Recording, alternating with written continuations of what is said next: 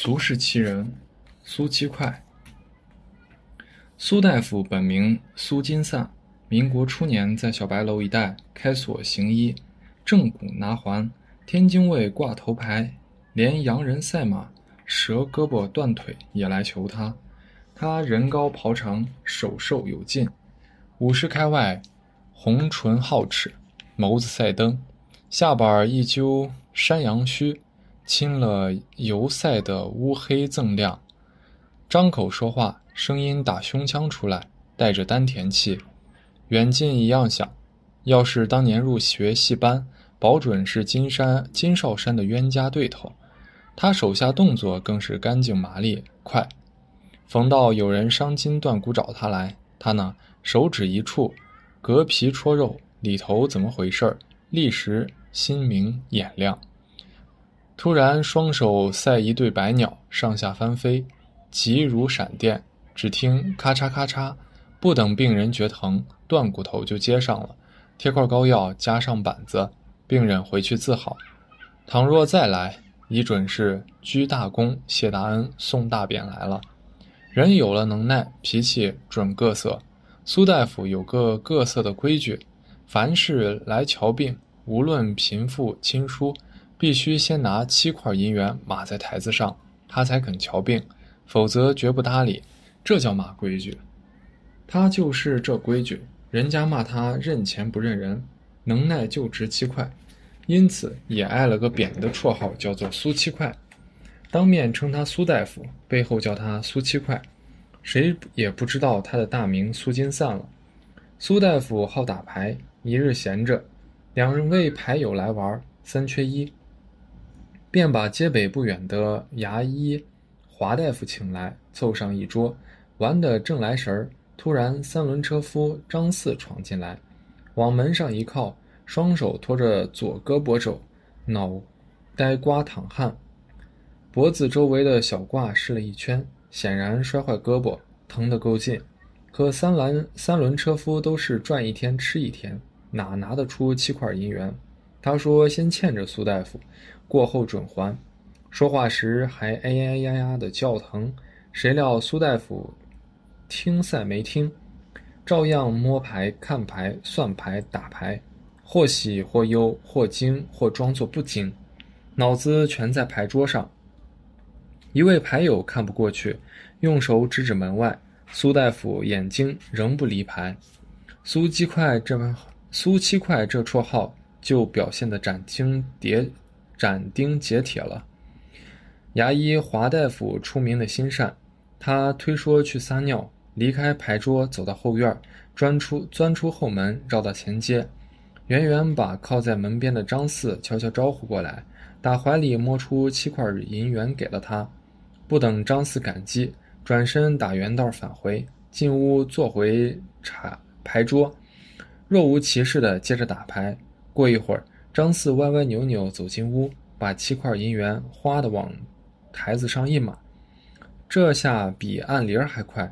苏大夫已然站在张四面前，挽起袖子，把张四的胳膊放在台子上，捏了几下骨头，跟左右跟手左拉右推，下顶上压。张四抽肩缩颈，闭眼呲牙。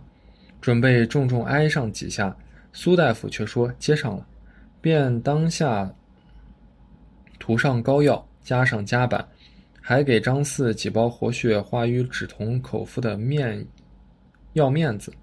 张四说他再没钱付药药款，苏大夫只说了句这药我送了，便回到牌桌旁。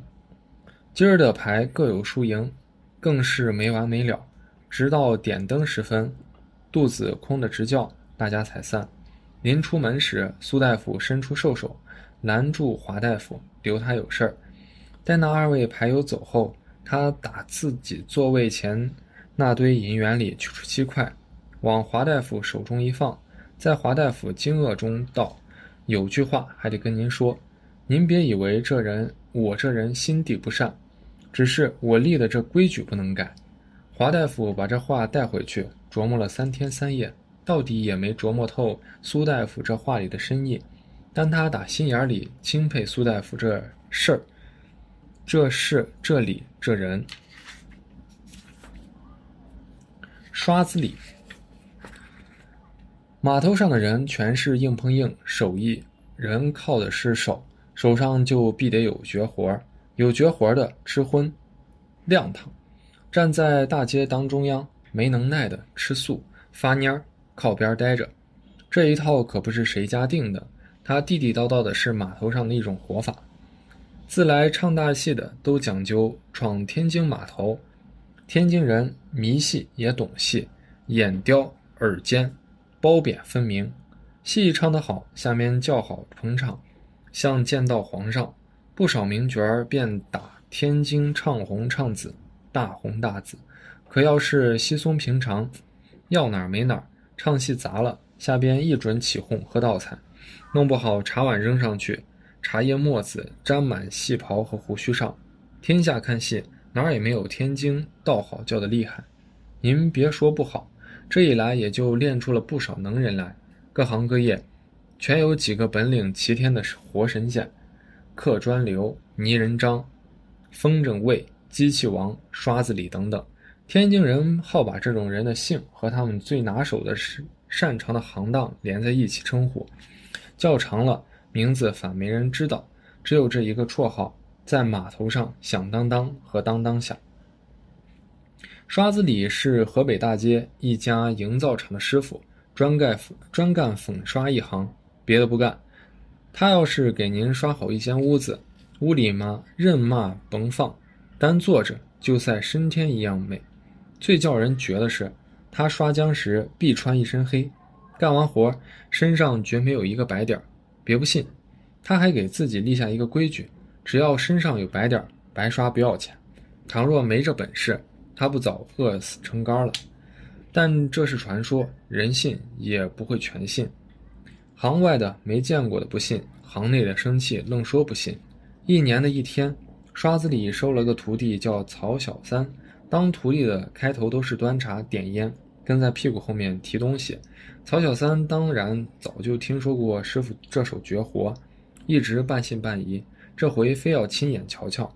那天头一次跟师傅出去干活，到英租界镇南道给李新、李善人新造的洋房刷浆。到了那儿，刷子里跟管事的人一谈，才知道师傅派头十足。照他的规矩，一天只刷一间屋子。这洋楼大小九间屋，得刷九天。干活前，他把随身带的一个四四方方的小包袱打开，果然一身黑衣黑裤，一双黑布鞋。穿上这身黑，就在跟地上一桶白浆较上了劲儿。一间屋子，一个房顶，四面墙，先刷屋顶，后刷墙。顶子尤其难刷，蘸了稀溜粉浆的刷板刷往上一举。谁能一滴不掉？一掉准滴在身上。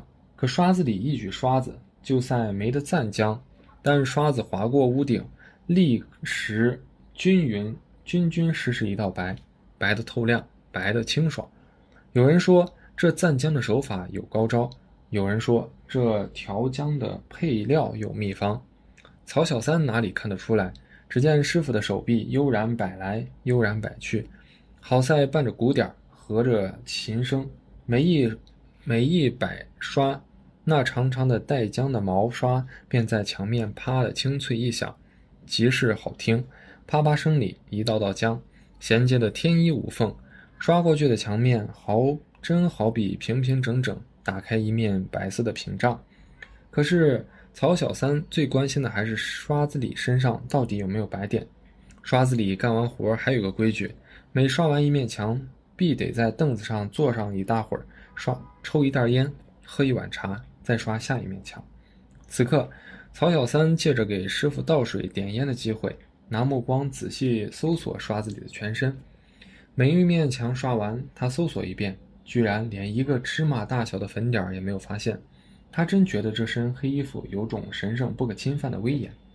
可是，当刷子里刷完最后一面墙，坐下来，曹小三给他点烟时，竟然瞧见刷子里裤子上出现一个白点儿，黄豆大小，黑中白，比白中黑更扎眼。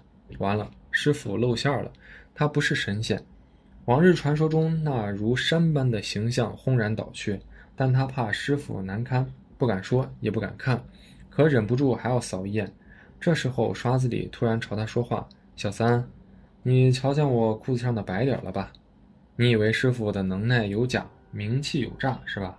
傻小子，你再仔细瞧瞧看吧。”说着，刷子里手指捏着裤子，轻轻往上一提。那白点即刻没了，再一松手，白点又出现了。奇了，他凑上脸去用神再瞧，那白点原来是一个小洞，刚才抽烟时不小心烧的，里面的白衬裤打小洞里透出来，看上去就跟粉浆落上去的白点一模一样。刷子里看着曹小三愣发傻的样子，笑道：“你以为人家的名气全是虚的？那是你在自己骗自己。好好学本事吧。”曹小三学徒头一天，见到、听到、学到的，恐怕比别人一辈子也未准明白的呢。酒婆，酒馆也分三六九等，首善街那家小酒馆得算顶末尾的一等，不插幌子，不插幡子，不挂字号，屋里连座位也没有，柜台上不卖菜，单摆一缸酒。来喝酒的都是抬活拉车卖苦力的底层人，有的手捏一块酱肠头，有的衣兜里装着一把五香花生米，进门要上二三两，倚着墙角窗台独饮，逢到人挤人，便端着酒碗到门外边靠树一站，把酒一点一点倒进嘴里，这才叫过瘾解馋，其乐无穷呢。这酒馆只卖一种酒，是山芋干造的。价钱贱，酒味大。首善街养的猫从来不丢，迷了路也会循着酒味找回来。这酒不讲余味，只讲冲劲儿。进嘴赛抢水，非得赶紧咽，不然烧烂了舌头、嘴巴、牙花子、嗓子眼儿。可一落豆里，跟手一股劲儿腾的穿上来，直冲脑袋，晕晕乎乎，劲头很猛。好在大年夜里放的那种炮仗，炮打灯。点着一炸，红灯窜天，这酒叫这酒就叫做炮打灯。好酒应该是温厚绵长，绝不上头。但穷汉子们挣一天命，筋酸骨乏，心里憋闷，不就为了花钱不多，马上来劲儿，晕头胀脑的洒脱洒脱，放纵放纵嘛。要说最洒脱，还得数酒婆，天天下赏。这老婆子一准来到小酒馆。衣衫破烂，赛叫要花子，头发乱，脸色暗，没说没人说得清他马长相，更没人知道他马姓马叫马，却都知道他是这小酒馆里的头号酒鬼，尊称酒婆。他一进门，照例打怀里掏出四四方方小布包，打开布包，里头是个报纸包，报纸有时新有时旧，打开报纸包，又是个棉纸包，好在里面。包着一个翡翠别针，再打开这棉纸包，原来只有两角钱。他拿钱撂在柜台上，老板照例把多半碗炮打灯递过去。他接过酒碗，举手仰脖，碗底一翻，酒便直落肚中，好赛倒进酒桶。待这婆子两脚一出门栏，就赛在画上画天书了。他一路东倒西歪向北去，走出一百多远的地界，是个十字路口，车来车往，常常出事。你还甭为这婆子揪心，瞧她烂醉如泥，可每次到这路口，一准是噔的一下醒了过来，赛竟赛常人一般，不带半点醉意，好端端的穿街而过。他天天这样，从无闪失。首善街上人家最爱瞧酒婆这。醉醺醺的几步扭，上摇下摆，东西东歪右斜，悠悠旋转乐陶陶，看似风摆荷叶一般。逢到雨天，雨点零声，便赛一张慢慢转旋动的大伞了。但是为嘛酒婆一到路口就醉意全消呢？是因为炮打灯就这么一点劲头，还是酒婆有超人的能耐，说醉就醉，说醒就醒？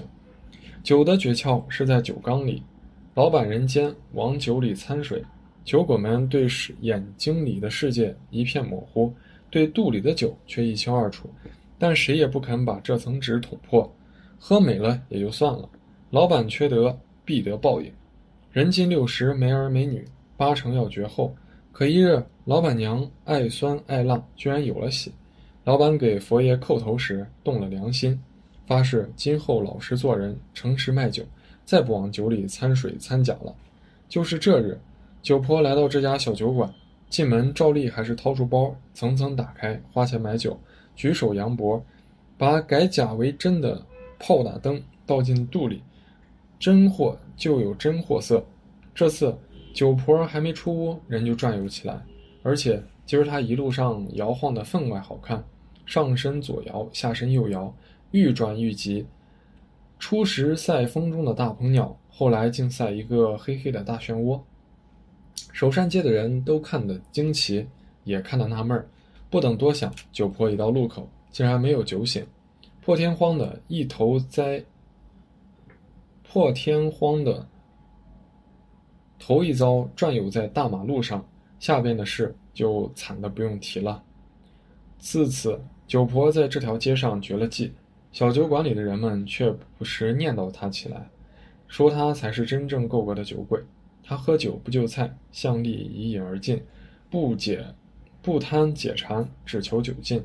在酒馆既不多事，也不闲话，交钱喝酒，喝完就走，从来没赊过账。真正的酒鬼都是自得其乐，不搅和别人。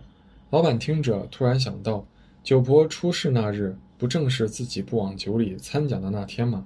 原来祸根竟在自己身上，他便别扭开了，心想：这人间的道理真的是说不清道不明。到底骗人不对，还是诚实不对？为不然，为嘛几十年拿假酒骗人，却相安无事，都喝得挺美？可一旦认真起来，反倒毁了。死鸟。天津卫的人好戏谑，故而人有很多外号。有的人外号当面叫，有的人外号只肯背后说。这要看外号是怎么来的。凡有外号，必有一个好笑的故事。但故事和故事不同，有的故事可以随便当笑话说，有的故事却不能乱讲。比方贺道台这个各色的雅号“死鸟”。贺道台相貌普通，像个猪仔，但真人不露相，能耐暗中藏。他的能耐有两样，一是伺候头，一是伺候鸟。伺候上司的事是特别的一功，整天跟在上司的屁股后面，慢跟紧。跟紧跟慢全都不成，跟得太慢遇事儿上叫不遇事儿上不去，叫上司着急；跟得太紧弄不好，一脚踩在上司的脚后跟上，反而惹恼了上司。而且光是赛条小狗那样跟在后面也不成，还得善于察言观色，摸透上司脾气，知道骂时候该说骂，骂时候不该说骂。挨训时俯耳听，俯首贴耳；挨骂时。点头称是，上司骂人不准是你的，不是。有时不过是上司发发威和输输气罢了。你要是耐不住性子，撅皱眉撇嘴，露出烦恼，那就叫上司记住了。从此官不是越做越大，而是越做越小。就这种不是人干的事儿，贺道台却得心应手，做得从容自然。人说贺道台这些能耐都出自他的天性。说他天性是上司的撒气篓子，一条顺毛驴，三脚踹不出个屁来，对吗？说完他伺候头，再说他伺候鸟，伺候鸟的事儿也是另外一功。别以为把鸟关在笼子里，放点米，放点虫，再加点水，就又能蹦又能跳。一种鸟有一种鸟的习惯，差一点就闭眼戳毛，耷拉肩膀，塌拉翅膀。一种鸟，一只鸟只有一只鸟的，一只鸟有一只鸟的性子，不依着它就不唱不叫，动也不动，活的赛死的差不多。人说贺道台上辈子准是鸟，他对鸟儿的事儿全懂，无论骂鸟，经他的那双小胖手一摆弄，毛儿鲜亮，活蹦乱跳，嗓子个个赛过天福茶园的那个唱骆子的一毛蛋。过年立夏转天。在常官做事的一位林先生，打江苏常州老家歇歇假回来，带给他了一只八哥。这只八哥大肚圆，腿粗爪硬，通身乌黑，嘴儿金黄，叫起来站在大街上也听得清清楚楚。贺道台心里欢喜地说：“公鸡的嗓门也没他大。”林先生笑道：“就是学人话说话还差点，他总是不好好学，怎么教也不会。”可有时候不留神的，他却给你学去了。不过得到到您手里一调教，准保有出息。贺道台也笑了，说道：“过三个月，我叫他能说快板书。然而这八哥好比烈马，一时极难驯服。贺道台用尽法子，他也学不出，学不会。贺道台骂他一句笨鸟，第二天他却叫了一声一天笨鸟，叫他停嘴，他偏偏不停。”前院后院都听得清清楚楚，午觉也没法睡。贺道台用罩子把笼子严严实实的罩了多半天，他才不叫。到了傍晚，太太怕他闷死，叫丫鬟把罩子摘去。他一露面，竟对太太说：“太太起痱子了吧？”把太太吓了一跳。再一想，这不是前几天老爷对他说的话吗？不留神，竟给他学去了，逗得太太咯咯笑了半天。贺道台回来，他对老爷说了。没等他去跟八哥再说一遍，八哥自己又说：“太太起痱子了吧？”贺道台逗得咧嘴直笑，还说：“这东西连声音也学我。”太太说：“没想到这坏东西竟这么聪明。”自此，贺道台分外仔细照料他。日子一长，他倒学了会了那么几句：“给大人请安，请您上座，您走好了之类的。”只是不好好说。可是他抽冷子蹦出几句老爷太太平时的。起痱子那类的话，反倒把客人逗得大笑，直笑得前仰后合。知府大人说：“贺大人，从他身上就知道您有多聪明了。”贺道台得意这只鸟，更得意自己。这话就安且按下不提。九月初九那天，东城外的玉皇阁攒酒，荆门百姓照例都去登阁，俗称九九登高。此时天高气爽。登高一望，心头舒畅，快垒皆无。这天，直隶总督玉露也来到了玉皇阁，兴致非常好，顺着那又窄又陡的楼梯，一口气直爬到顶上的清虚阁。随同来的文武官员全都跑前跑后，哄他高兴。贺道台自然也在其中。他指着三岔河口上来的往来帆影，说。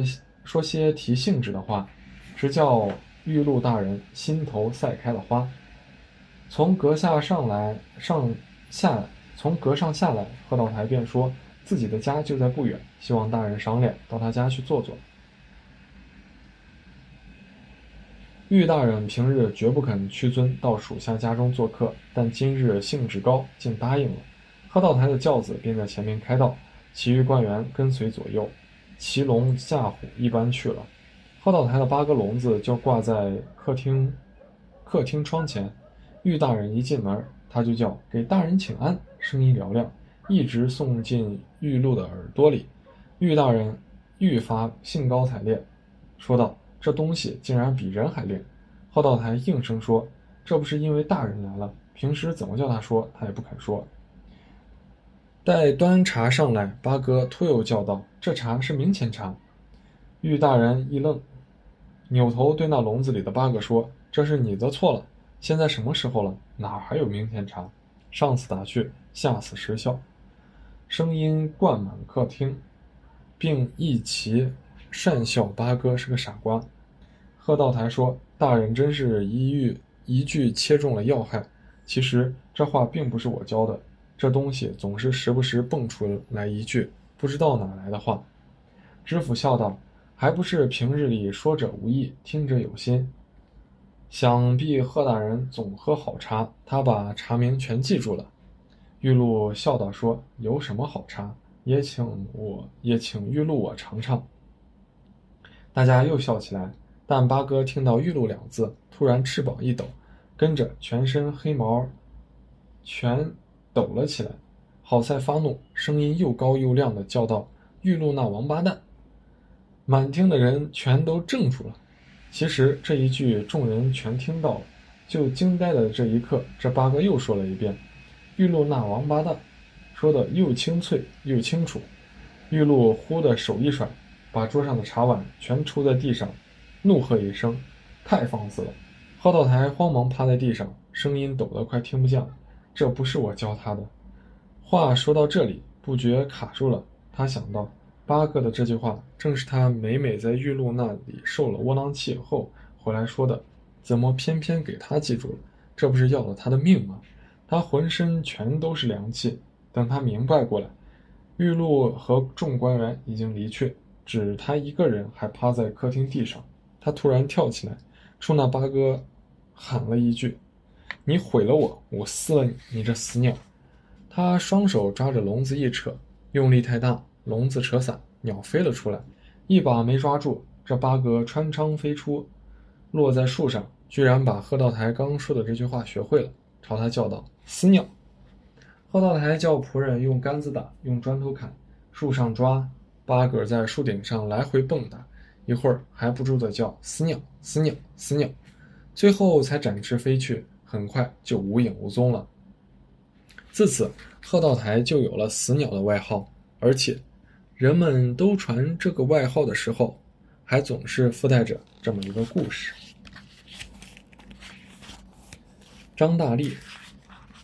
张大力原名叫做张金碧，金门外一员赳赳武，呃，赳赳武夫，身强力蛮，力大没边，故称大力。金门的老少爷们儿都喜欢他，佩服他，夸他。但天津人有自己夸人的方法，张大力就有这么一件事儿，当时无人不晓，现在没人知道，因为写在下边。侯家后一家卖石材的店铺叫聚合城。大门口放了一把死沉死沉的青石大锁，锁也是石头的，刻着锁上刻着一行字：“凡举起此锁者，赏银百两。”聚合成设这石锁，无非是为了证明它的石料是坚实耐用的好料。可是打石锁撂在这儿，没人举起来过，甚至没人能叫它稍稍动一动。你说它有多重？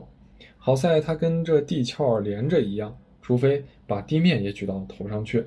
一天，张大力来到侯家后，看到这把锁，也看见上面的字，便俯下身子，使手问了问一问，轻轻一撼，竟然摇动起来，而且赛摇一个竹篮子。就这招，许多人围上来看。只见他手握锁把，腰一挺劲儿，大石锁被他轻易的举到了空中，胳膊笔直不弯，脸上笑容满面，好似举了一把大花。众人叫好。呼好，喊好，张大力举着石锁也不撂下来，只等着聚合成的伙计老板全出来看清楚了，才将石锁放回原地。